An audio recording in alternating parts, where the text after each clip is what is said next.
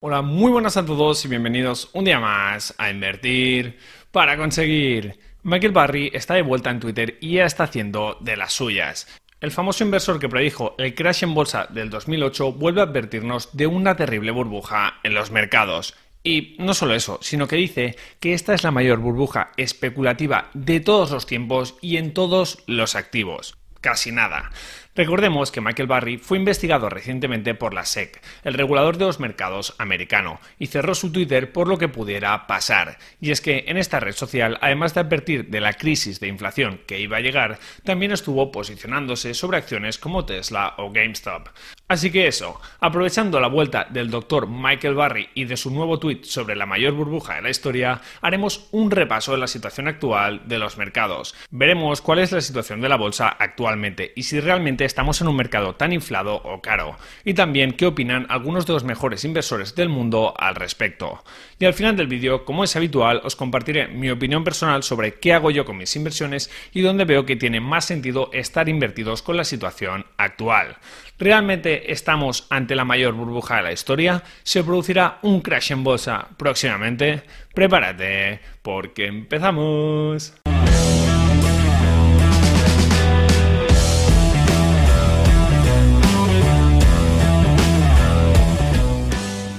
Primero de todo, y antes de analizar la situación actual de los mercados, veamos qué ha dicho exactamente en su regreso el bueno de Michael Barry. Si traducimos su último tweet sobre la burbuja que hay en los mercados, este dice algo así como: La gente siempre me pregunta qué está pasando en los mercados. Es simple, la burbuja especulativa más grande de todos los tiempos en todos lados, por dos órdenes de magnitud y luego incluye el hashtag FlyingPix360, un hashtag que puede entenderse como una referencia a una frase que se dice en el mundillo de la inversión, que dice algo así como los toros ganan dinero, los osos ganan dinero, pero los cerdos son sacrificados.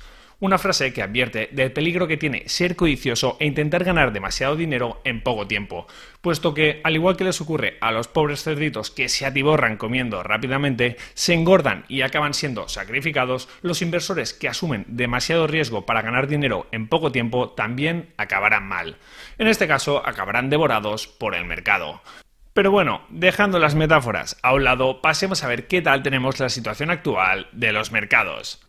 Si miramos el indicador de Warren Buffett que compara el valor del mercado total americano con el Producto Interior Bruto del país, vemos como este estaría muy sobrevalorado, ya que el valor total de la bolsa americana sería un 233% mayor al PIB anual del país valores que estarían un 87% por encima de la media histórica e incluso por encima de los valores alcanzados en la burbuja de las .com. Por otro lado, si miramos el PER o ratio precio-beneficio del SP500, que compara el precio que estamos pagando por los beneficios generados por las empresas, podemos comprobar como actualmente es de unas 37 veces. Valores que están muy por encima de la media de los últimos años, que es de unas 20 veces. Así que, según el PER, aunque no estemos en los valores de la burbuja del año 2000, el mercado actualmente también estaría muy caro. Así que, por lo que respecta a estos dos indicadores que hemos visto, parece ser que el mercado bursátil americano estaría bastante inflado.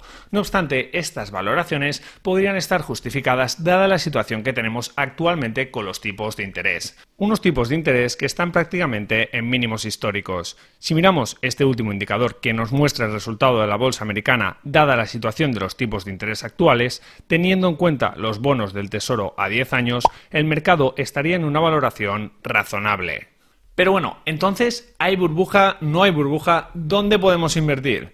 Pues ahora os voy a compartir mi opinión al respecto y también veremos cómo se posicionan algunos de los mejores inversores de la historia como Ray Dalio. Pero antes te pido que si te está gustando este vídeo, le des un buen like para apoyarme y como no, que te suscribas al canal activando las notificaciones para seguir aprendiendo sobre inversiones. Y ahora sí, vamos a ver dónde podemos invertir con esta situación actual de los mercados y qué estoy haciendo yo personalmente. Y el primer consejo que le daría a alguien que quiere invertir su patrimonio es que diversifique. Podemos pensar que un activo en concreto, como por ejemplo el oro, podría comportarse excelentemente durante los próximos años, pero también podemos estar equivocados. Así que no suele ser una buena idea hacer all-in en ningún tipo de activo. Además, si tenemos en nuestra cartera diferentes activos descorrelacionados entre sí, es decir, inversiones que se comportan de forma distinta, la rentabilidad que obtendremos en función del riesgo asumido será mayor. Muy bien, Y dicho esto, ¿qué podemos incluir entonces en nuestra cartera? Pues podríamos empezar precisamente por el oro y el Bitcoin. El oro de toda la vida y el que consideran muchas personas como el oro 2.0, el Bitcoin. De hecho, personajes como Jim Cramer, presentador de la CNBC y ex gestor de fondos, comentó recientemente que él siempre había recomendado tener un 10% en cartera de oro, pero que ahora lo había cambiado por tener un 5% de oro y un 5% de Bitcoin. Por supuesto, lo de los porcentajes es algo orientativo y cada uno debe decidir qué es lo que más se adapta a su situación. En mi caso, ya os digo yo que tengo más Bitcoin que oro. Por otro lado, el multimillonario inversor y gestor de hedge funds Paul Tudor Jones mencionó el otro día lo siguiente. Lo único que sé con certeza es que quiero un 5% en oro, un 5% en Bitcoin, un 5% en efectivo y un 5% en materias primas. En este momento no sé qué quiero hacer con el otro 80% hasta que vea lo que va a hacer la Fed. Y la Fed, aunque ha adelantado la subida de tipos, parece ser que sigue con un discurso parecido y sin ofrecer muchas novedades, diciendo que esto de la inflación es algo transitorio y manteniendo los tipos de interés en el mismo nivel hasta 2023, donde ahí sí parece que empezarán a subir. Pero bueno, yo la verdad es que esto de que la inflación es algo transitorio, como que no me lo creo mucho, puesto que esta inflación transitoria lleva ya muchos años erosionando el poder adquisitivo de los ciudadanos y los estados siguen teniendo incentivos para seguir con ella. Y además, ahora está bastante disparada. En Estados Unidos, el índice de precios al consumidor IPC subió un 0,6% en mayo y ha situado la inflación interanual en el 5%, que es la cifra más alta desde agosto de 2008. Y excluimos los precios de los alimentos y combustibles, que son los más volátiles, la inflación subyacente el mes pasado fue del 0,7% y del 3,8% en los últimos 12 meses, el mayor desde 1992. Muy bien, entonces, visto este panorama, otra jugada inteligente puede ser la de invertir en el sector inmobiliario, ya sea vía bolsa o comprando inmuebles directamente con deuda a tipos bajos. Piensa que si ahora haces una inversión inmobiliaria, por ejemplo, comprando un piso, tendrás una financiación muy favorable con los tipos de interés tan bajos que tenemos en la actualidad. Y además, debido a la inflación, el valor real de esa deuda que deberás devolver se irá reduciendo cada año. Ya sabes lo que dicen, si no puedes con el enemigo, únete a él. Por otro lado, sobre el mercado de acciones en general, aunque parezca que está todo bastante caro, yo soy partidario de permanecer en el mercado e ir aportando dinero tanto en mercados desarrollados como en mercados emergentes cada mes, puesto que nunca sabemos cuándo puede explotar la burbuja en bolsa y el coste de oportunidad de estar fuera del mercado es muy alto. Se lleva diciendo que hay una burbuja en bolsa y que esta va a petar desde hace mucho tiempo, y esta no para de subir año tras año. Como dice Peter Lynch, se ha perdido más dinero intentando prever las correcciones y protegiéndose frente a ellas que sufriéndolas realmente. También, si te gusta invertir en acciones por tu cuenta, puedes invertir en buenos negocios que ante la inflación sean capaces de subir los precios a sus clientes, pero siempre haciendo un buen análisis y valoración de los mismos, hecho que por supuesto implica muchas horas de trabajo.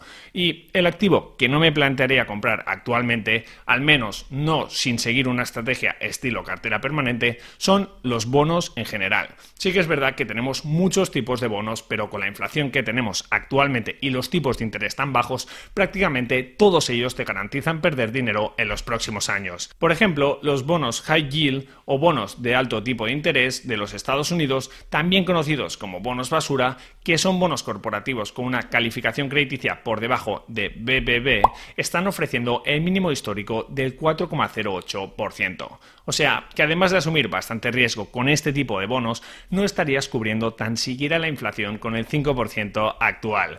Y si miramos los tipos de interés ofrecidos por los bonos del Tesoro americano a 10 años, estos están en mínimos ofreciendo a día de hoy un interés cercano al 1,6%. Así que tampoco parece algo demasiado inteligente depositar nuestro dinero allí.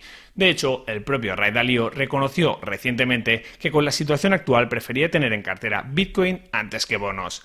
Pero, como sabéis, cada inversor cuenta con unas circunstancias personales, horizonte temporal y estrategias diferentes, así que no puede haber una única receta de inversión para todo el mundo.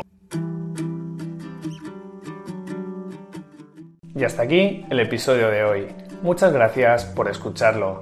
Quiero recordarte que este podcast se crea a partir de los vídeos que subo a mi canal de YouTube Invertir para conseguir. Ahí tienes todos mis contenidos en formato vídeo. Si te ha gustado el episodio, te animo a que te suscribas a este podcast, a que me dejes una valoración positiva y por supuesto a que lo compartas con todas aquellas personas que pienses que les pueda ayudar. Muchísimas gracias por estar ahí un día más y nos vemos en el próximo episodio. Un saludo.